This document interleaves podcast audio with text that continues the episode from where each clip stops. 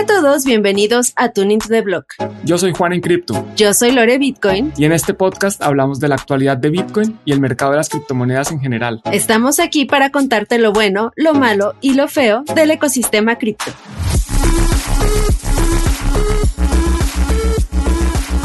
Hola, ¿qué tal? Bienvenidos una vez más a Tuning to the Block.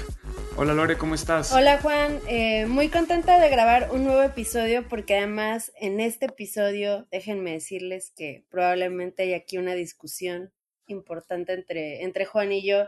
Tal vez hasta Tuning to the Block se acabe porque no vamos a coincidir en algunas perspectivas, en algunas opiniones. Entonces, pues quédense hasta el final porque no sabemos qué va a suceder aquí. A mí Lore me invitó con espada y escudo para el podcast de hoy. Esperemos que, no me toque utilizarlos. Son unos NFTs. ¿Qué, qué la, capa y el escudo? Sí, la espada y el escudo. Pero bueno, hoy no vamos a hablar de NFTs, vamos a hablar de Bitcoin. ¿Debería cambiar Bitcoin? ¿Cómo debería ser ese proceso de, de cambiar Bitcoin? O más bien debería no cambiarse, no tocarse mucho, no innovar en la capa base. y bueno, Vamos a ver qué piensa cada uno. Lore, ¿cómo se puede cambiar Bitcoin? ¿Cuál es el procedimiento si yo quiero hacer un cambio en Bitcoin? ¿Qué tengo que hacer? Mira, acá, quiero primero em, recalcar el hecho de que muchas personas cuando empiezan en Bitcoin, y te lo digo porque incluso me pasó a mí, eh, como justamente está toda esta, em, esta narrativa, ¿no? De que Bitcoin eh, pues ya es inmutable, de que Bitcoin, este, pues no, ya el código es ley, eh, como que cuando uno empieza en Bitcoin es así de, bueno, ok, pero ¿y qué? O sea, ya, ya esto ya no tiene cambios, no tiene eh, evolución, o sea, ¿qué, ¿qué pasa, no? Y la verdad es que Bitcoin puede cambiar, ha cambiado varias veces a lo largo de la historia desde que se creó. Y todo esto se realiza a través de algo que se llama VIP. O sea, no VIP de VIP, de, de Very Important Person, el, el lugar en el que te te ponen la botella de tequila en el antro. Es VIP, que significa Bitcoin Improvement Proposal.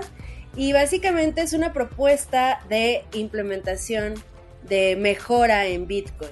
Ah, esa es la traducción literal al español.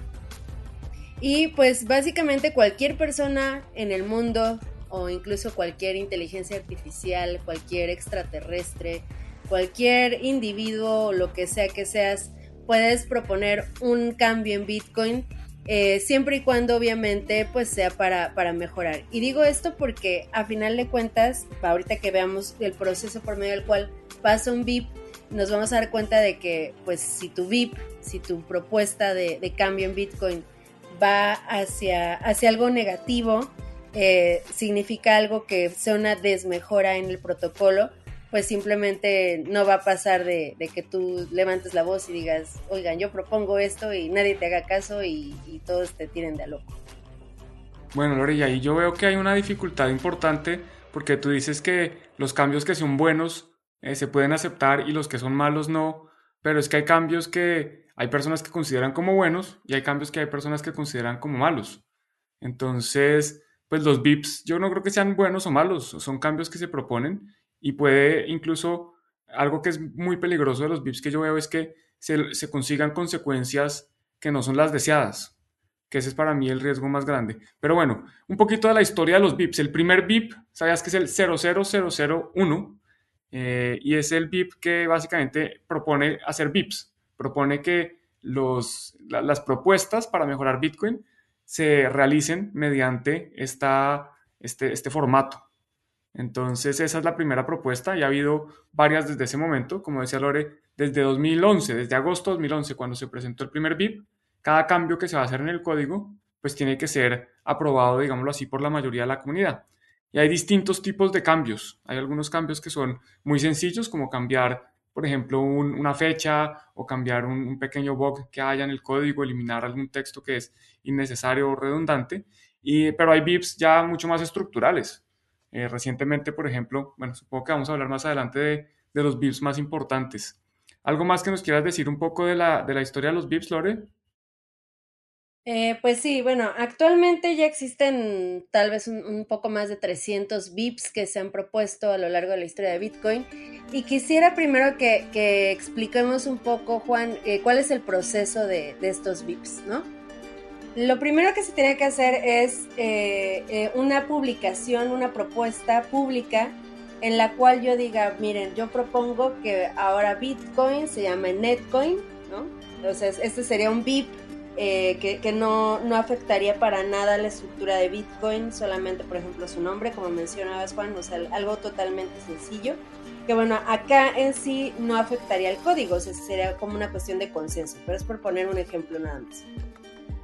Entonces, bueno, yo propongo algo o yo propongo que, por ejemplo, a partir de ahora eh, los hashes eh, de Bitcoin se estructuran de tal forma o las direcciones de Bitcoin cambien su estructura para mejorar, por ejemplo, los fees de transacción, eh, que de, hecho eso ya sucedió varias veces, em, o propongo X o Y cosa, y entonces saco un documento donde explico exactamente qué, qué hace mi, mi, cambio, ¿no? Y explico también de forma técnica eh, cómo se estructura este cambio en Bitcoin y qué alcances podría tener. Después de hacer esto, eh, yo también por ahí en GitHub generalmente es donde se, publican, se publica el código que, sería el que se implementa al, código base de Bitcoin y entonces eh, se pone también, se propone eh, que todo mundo dé una señalización dentro de su nodo de Bitcoin para decir yo voto porque sí, yo voto porque no. Es decir, hay una, una real democracia en, en cuanto a, las, a, las mejoras o a los cambios de Bitcoin. Ahora, eh, esto de real democracia también podríamos ponerlo entre paréntesis, ya que eh, durante varias, varias votaciones de, de Bitcoin se ha visto que hay personajes influyentes dentro del medio que pueden proponer o decir, ¿saben qué? Yo no estoy de acuerdo porque X, Y cosa, o yo sí estoy de acuerdo porque tal cuestión. Y entonces eh, las personas, sobre todo, por ejemplo, que no tienen un perfil que sea de, desarrolladores, como yo en su caso, pues los alcances que tenemos para entender el código que se está proponiendo, este cambio, muchas veces e, es un poco difícil de comprender. Entonces muchas veces sí eh, tiene una no influencia algunos actores del espacio para que las personas digamos sí o no, o si le entiendo más a esto o no le entiendo. Y eh, a partir de eso determinemos nuestra votación en cuanto a lo que se cambia en Bitcoin. Acá es importante también recalcar que eh, para poder ser parte activa de estas votaciones se tiene que tener un nodo de Bitcoin porque si no tienes uno de Bitcoin, pues eh, es difícil, es difícil que, tú puedas decir, ok, yo voto porque sí o yo voto porque no. Que por ejemplo en el caso de Segwit, cuando se implementó, que fue otro Bitcoin Improvement Proposal, eh, pues las votaciones se dieron de cierta forma sí, pero cuando algunas carteras decidieron implementar el código, eh, pues mucha gente dijo, pues yo sí, yo sí quiero descargar esta cartera, yo no quiero descargar esta cartera, y entonces, eh, pues hubo también ahí una, influencia aparte de los que ni siquiera tenían un, nodo. Eh, ¿Qué otras cosas has observado en cuanto al proceso en los cambios de Bitcoin, Juan?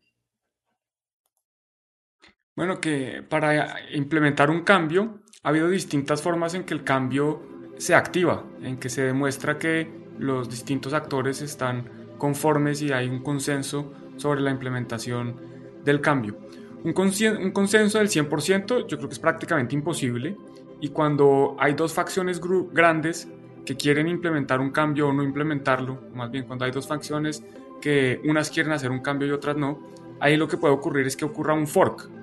Eh, y eso pues ya hemos hecho un capítulo especial de forks, recomiendo eh, buscarlo porque ahí está.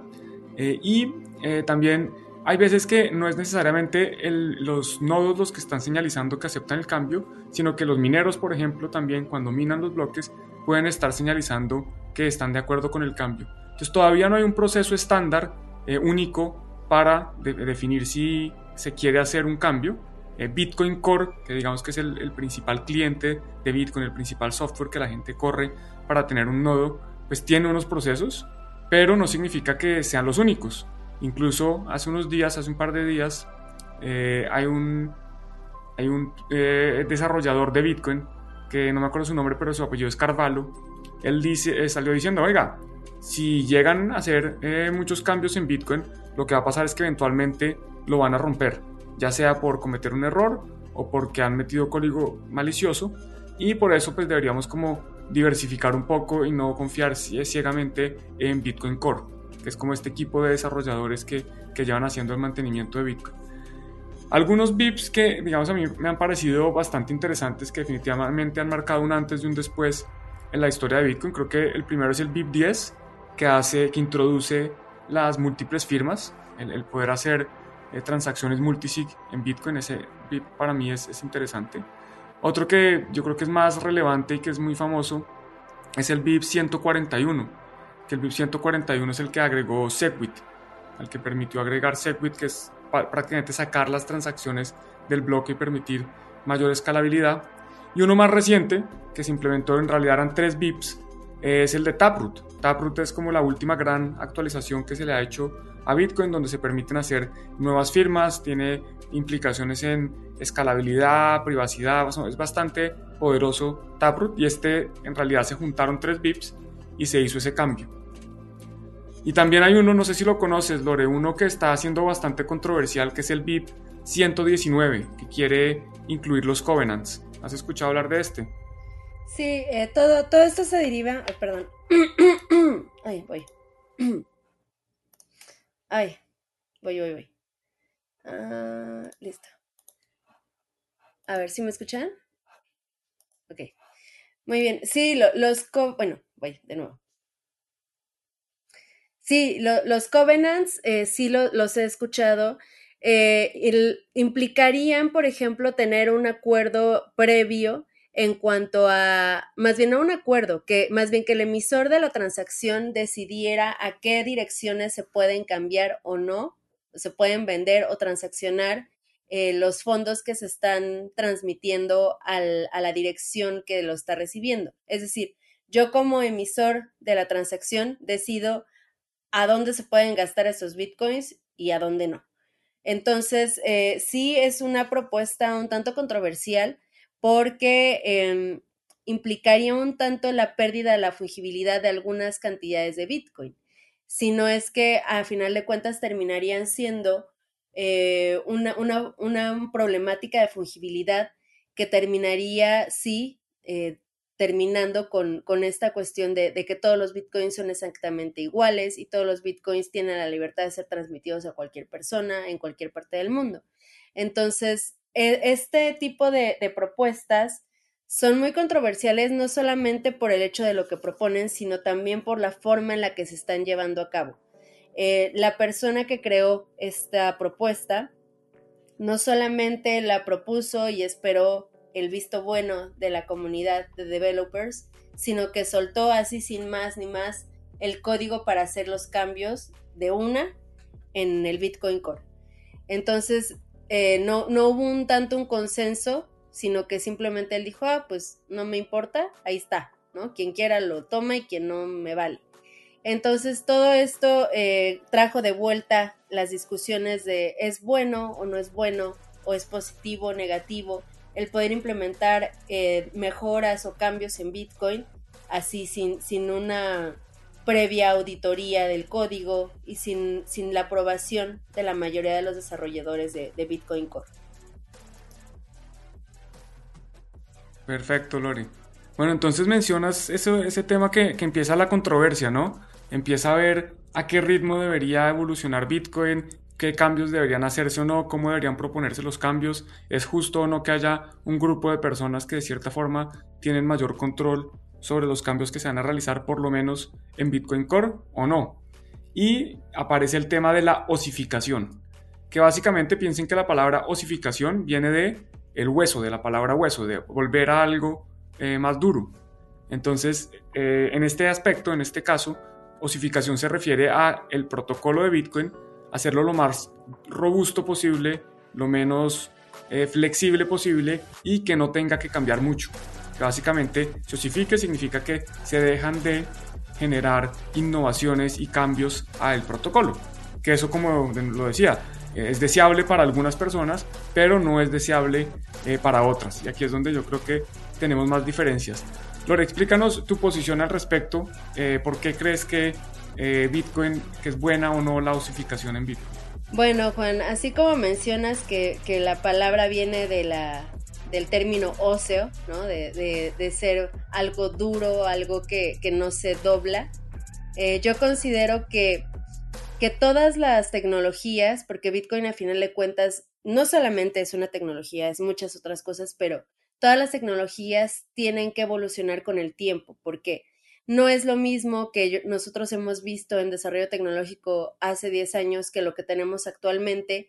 Y así como han cambiado y mejorado muchas cosas, incluso por ejemplo en nuestros smartphones, en nuestras computadoras, en las pantallas, en los micrófonos que estamos utilizando ahorita para grabar, eh, creo que es necesaria la evolución, creo que es necesaria los cambios y creo que si Bitcoin es una propuesta que aboga por la libertad y por, por el consenso de la mayoría, eh, se tiene que discutir siempre eh, cambios y mejoras porque el hecho de que haya sido una propuesta totalmente brillante, lo que es Bitcoin en un inicio, no quiere decir que más adelante no se puedan desarrollar problemáticas o no se puedan mejorar ciertos aspectos, porque las mentes evolucionan, las mentes cambian y las herramientas que existen para poder eh, cambiar nuestro entorno y cambiar las tecnologías van mejorando día con día o van cambiando. Tal vez no, no vamos a, determinar si es bueno o malo, si es una mejora o, algo, algo que es un retroceso.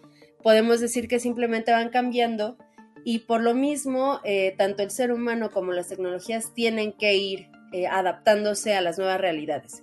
Por lo tanto, yo considero que el hecho de que algo sea totalmente inamovible, algo que sea estático y que no cambie con el tiempo, eh, termina siendo algo obsoleto.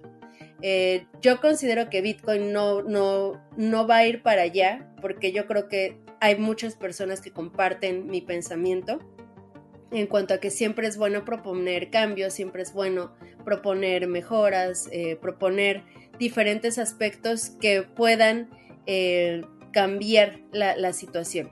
Entonces, esa es mi, posición respecto a la osificación en Bitcoin. Yo no estoy de acuerdo en que se, se quede totalmente eh, inmóvil, ¿no? Exactamente igual que siempre.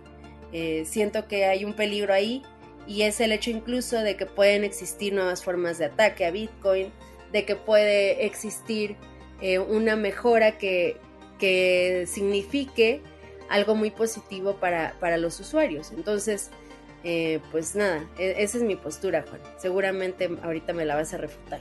Vas, dale con todo. Claro que le doy con todo. De nuevo, me parece respetable. Yo no creo que yo desde hace mucho tiempo dejé de tomar los extremos en mi vida, no porque eh, me parezca que, que, no quiero ser extremo, sino porque no los encuentro lógicos. Y aquí también quiero dejar claro que con osificación yo no estoy considerando que Bitcoin no vaya a cambiar nunca, pero sí considero que se deben hacer la menor, cambio, la menor cantidad de cambios posibles. Entonces, para protegerse contra un ataque de computación cuántica, que haya que cambiar las firmas, pues estoy de acuerdo, hay que cambiar las firmas porque si no simplemente el protocolo ya no va a funcionar, va a haber ordenadores, va a haber computadores que lo pueden romper. Para la implementación de, digamos que es, necesario hacer algunos cambios para que Lightning Network funcionara. Lo de Segwit, Taproot. Hay, un, cambio que me explicaba Sergio Lerner para poder crear eh, drive chains eh, trustless sin que haya que confiar en una federación. Eso para mí me parece importante, habría que explorarlo.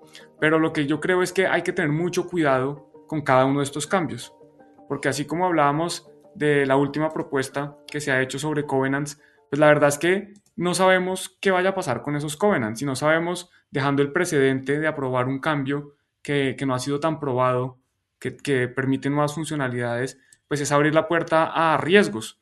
Y yo, personalmente, como, como veo a Bitcoin, es como algo que, en lo que yo puedo confiar, en lo que yo sé cómo va, qué va a estar pasando. Yo sé que cada 10 minutos se genera un bloque en promedio y sé cuáles son las reglas. Y si, digamos que se empiezan a cambiar esas reglas, pues Bitcoin pierde una de las características eh, principales que tiene, que es esa inmutabilidad y que el código de cierta forma, como lo mencionabas, es la ley, que, que lleva funcionando 13 años, pues para qué tocarlo. Yo creo que por lo contrario, Bitcoin se puede tocar en las capas superiores, que hay tecnologías complementarias a Bitcoin, como está Lightning Network, como está el tema de las sidechains, como está haciéndose ahorita Fedimint, y las multisigs y las eh, soluciones centralizadas y las distintas cosas que se están haciendo. Esa es la forma en que yo creo que Bitcoin debería evolucionar como, porque es que no es solo una tecnología, tú mismo lo decías, desde el punto de vista tecnológico, entiendo que la gente quiera, no, pues es que tenemos que innovar, porque si no nos quedamos atrás. Pero si tú miras, el oro no ha cambiado sus propiedades en los últimos 5.000 años y se sigue utilizando como depósito de valor. O sea que no es porque una cosa no cambie, se vuelve eh, obsoleta. Una cosa puede no cambiar y seguir cumpliendo su propósito muy bien, como es el caso del oro y como yo creo que debería ser el caso de Bitcoin. Pero de nuevo, entiendo tu posición, yo simplemente creo que la escalabilidad y las, nuevas funcionalidades, los nuevos retos deberían separarse, porque si ponemos los riesgos, nuevos riesgos en la capa base, estamos afectando a todos los usuarios que de pronto no necesariamente quieren un cambio. Mientras que si se hace un cambio en una sidechain o en Lightning o en, en Fedimint, pues afecta a los usuarios que han decidido participar de cada una de estas capas superiores de Bitcoin, pero no afecta a los que estén directamente en Bitcoin. Entonces así eh, va un poco mi, mi argumento. Pero a ver, Juan, o sea, eh, estás, estás comparando Bitcoin eh, con el oro, pero el oro es, es un elemento es un elemento, o sea, en la naturaleza, no, no es algo que se desarrolló, es algo que existe, ¿no? O sea, estaba ahí desde antes de que los humanos existiéramos, va a seguir ahí, ¿no? O sea, eh, eh, simplemente es algo que está ahí, que se dio naturalmente, no, no va a transformarse, no va a cambiar. Sin embargo, sí ha habido ah, alienaciones, sí ha habido mezclas del oro que tal vez mejoren su, su funcionalidad para ciertas cosas. Y también si estamos hablando de temporalidad en cuestión de una tecnología, 13 años no es nada para, para algo así. O sea, 13 años no significa que, ya porque tenga 13 años de edad algo funciona perfectamente y va a seguir funcionando perfectamente. Eh, yo considero que, hemos visto cómo se desplazan las tecnologías a lo largo del tiempo y por ejemplo lo que en un principio era algo maravilloso, increíble y lo, fue en su momento, que es por ejemplo el, teléfono fijo en casa a través de una línea telefónica. Eh, actualmente, pues no sé, o sea, la mayoría de la gente ni siquiera tiene teléfono fijo en su casa, ¿no? Entonces, a, lo que voy es a que eh, es importante, sí, tal vez mantener la esencia de, muchas cosas, pero, o sea, los, las tecnologías y las herramientas para mejorar las cosas están también cambiando y transformándose. Y por ejemplo, acá voy a ser de abogado del diablo y ustedes saben que odio Bitcoin Cash, pero voy a, voy a, voy a volverme Bitcoin Casher por un momento. La, capacidad de procesamiento y la memoria de una computadora han cambiado muchísimo a lo largo del tiempo. O sea, hace que 30 años una computadora no, tenía la capacidad de, las computadoras que tenemos hoy mismo. Es más, ni siquiera del celular, del móvil que tenemos ahorita en la mano. Entonces, eh, si nosotros a largo plazo consideramos que tal vez sí sea mejor hacer un bloque más grande, porque las computadoras que existen tienen una capacidad mucho más grande e incluso hasta ilimitada, porque no sabemos los alcances que puedan tener, pues podríamos terminar diciendo, oye, pues creo que sí tenían razón, o por lo menos ahorita en este momento histórico, tal vez sí sería algo funcional, incrementar el tamaño de los bloques porque ya no significa el hecho de que se va a centralizar la cantidad de nodos que existen, porque ya todo el mundo tiene un dispositivo del tamaño de un chicharo que puede procesar tres blockchains de Bitcoin, ¿no? Entonces, a, lo que ves es que todo el tiempo todo está cambiando y, no podemos prever qué tanto puede evolucionar las herramientas tecnológicas que nos permitan hacer cambios que en un principio decíamos es que eso es imposible o eso va en contra o eso es totalmente negativo para, para el desarrollo de Bitcoin. Bueno, pues yo precisamente creo que esa discusión de Bitcoin Cash y Bitcoin de aumentar el tamaño del bloque no era sobre aumentar el tamaño del bloque. Eso era más bien una discusión sobre cómo se toman las reglas, o más bien cómo se toman las decisiones sobre los cambios que se le hacen a Bitcoin. Y al hacer que Bitcoin Cash fuera non-backwards compatible, o sea, que no fuera compatible con las anteriores versiones que corrían nodos, ya están diciendo, bueno, aquí hay un cambio significativo donde hay que cambiar los nodos y donde eh, pues, se va a hacer un fork. Vamos a tener unos nodos que deciden no actualizar las reglas y otros nodos que deciden eh, cambiar las reglas, pero los nodos anteriores no van a poder validar la cadena de Bitcoin Cash. Eh, y bueno, y eso es lo que pasa, pasan forks y yo creo que van a pasar más forks y lo que yo creo es que va a ser cada vez más difícil llegar a un consenso donde la mayoría de los, de los usuarios quieran realizar un cambio. Y ahí es cuando eh, se empieza a osificar el protocolo, cuando va a ser más difícil convencerlos a todos. Y lo que va a pasar es que se van a ver, va, a haber varias versiones de forks. Va a haber, por ejemplo, el, el fork del BIP 119, donde va a haber eh, Covenants. Y Jeremy Rubin, que es el desarrollador que propone este, este BIP, bueno, pues va a quedar contento con su Bitcoin con Covenants, pero va a haber un Bitcoin que va a ser el más valioso. Y creo yo que va a ser el que se, parezca más a la versión actual, a la que, la que menos cambios tenga. Eh, entiendo que la tecnología mejora, pero es que ahí hay que ver que Bitcoin no es solo una tecnología, tú mismo la decías. Bitcoin, digamos que la tecnología Bitcoin existe para soportar el activo. Eh, obviamente son, son necesarias ambas, el activo no existiría sin la tecnología, sin digamos la blockchain y, la red de, de ordenadores conectadas por el mundo, pero esa red tampoco podría existir sin el activo. Y al final yo creo que Satoshi Nakamoto lo que quería hacer, además de la red que permitiera esto, pues era que la gente pudiera tener este activo, eh, este Bitcoin. Y yo creo que eh, Bitcoin, gran parte de su valor es precisamente que no cambia, que todos conocemos las reglas y que sabemos que eso es de cierta forma similar al oro. Entonces, entre más flexibles seamos con esas reglas de Bitcoin, eh, pues creo que menos atractivo tiene, o por lo menos yo lo vería como más riesgoso. Yo, tengo pensado dejarle Bitcoin a mi familia, cuando yo me muera, el Bitcoin quedará. Si me dicen, ah, bueno, pero es que el Bitcoin que, que le va a quedar a su familia, de pronto tiene otras reglas, de pronto van a cambiar la emisión, o van a cambiar el algoritmo de consenso, van a cambiar la forma como se firma y usted tiene que estar detrás de eso, pues yo tal vez eh, empezaría a reevaluar la forma como yo veo Bitcoin. Entonces, por eso es que creo que el Bitcoin que a mí me gusta es el de hoy y, no quisiera que estuviera teniendo cambios eh, con frecuencia. Bueno, es que una cosa es que tenga cambios con frecuencia o que tenga cambios todo el tiempo y otra cosa es tener miedo a, la evolución. Y yo, yo siempre estoy a favor de, doblar las cosas, no, no, para ver si se rompen, sino que eh, el hecho de, cambiar las, las, reglas muchas veces termina siendo algo positivo. No sé, tal vez mi visión desde lo social eh, me dicta esa tendencia de pensamiento de que las reglas están hechas para tal vez no romperse, pero sí para doblarse y ver hasta qué tan lejos se puede llegar. Y definitivamente Bitcoin ha mantenido su fuerza gracias también al hecho de que es difícil hacer cambios. Sin embargo, yo considero que siempre es positivo escuchar nuevas voces y escuchar nuevas propuestas para ver qué tan lejos se puede llegar en, cualquier cosa en el mundo. Y te hago una pregunta, ¿y si se rompe? ¿Y si Bitcoin deja de funcionar porque los cambios que se hicieron pues hacen que uno ya pierda? La, ya la fregamos, o sea, ahí ya nos fuimos todos al diablo. Ah. Por eso es que yo prefiero que no que mi dinero no se vaya al diablo. Ah, es que mira, a final de cuentas, Juan, eh, Bitcoin cambia o no cambia, o se forquea o no se forquea, dependiendo de lo que opine la mayoría. Y, y los humanos la hemos roto, pero así la hemos regado horriblemente en mil cosas en la vida. Y Bitcoin a final de cuentas depende también de humanos, de humanos que cometen errores y que, de humanos que cambian de opinión y de humanos que, que hacemos cosas a veces que no tienen mucho sentido cuando lo vemos en retrospectiva.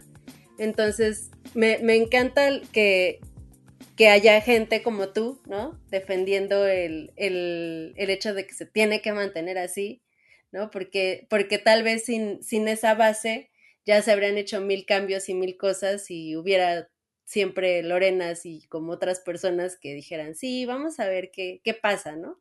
Y pues ya, si la regamos, pues ya ni modo, ya veremos qué más puede suceder. Pero...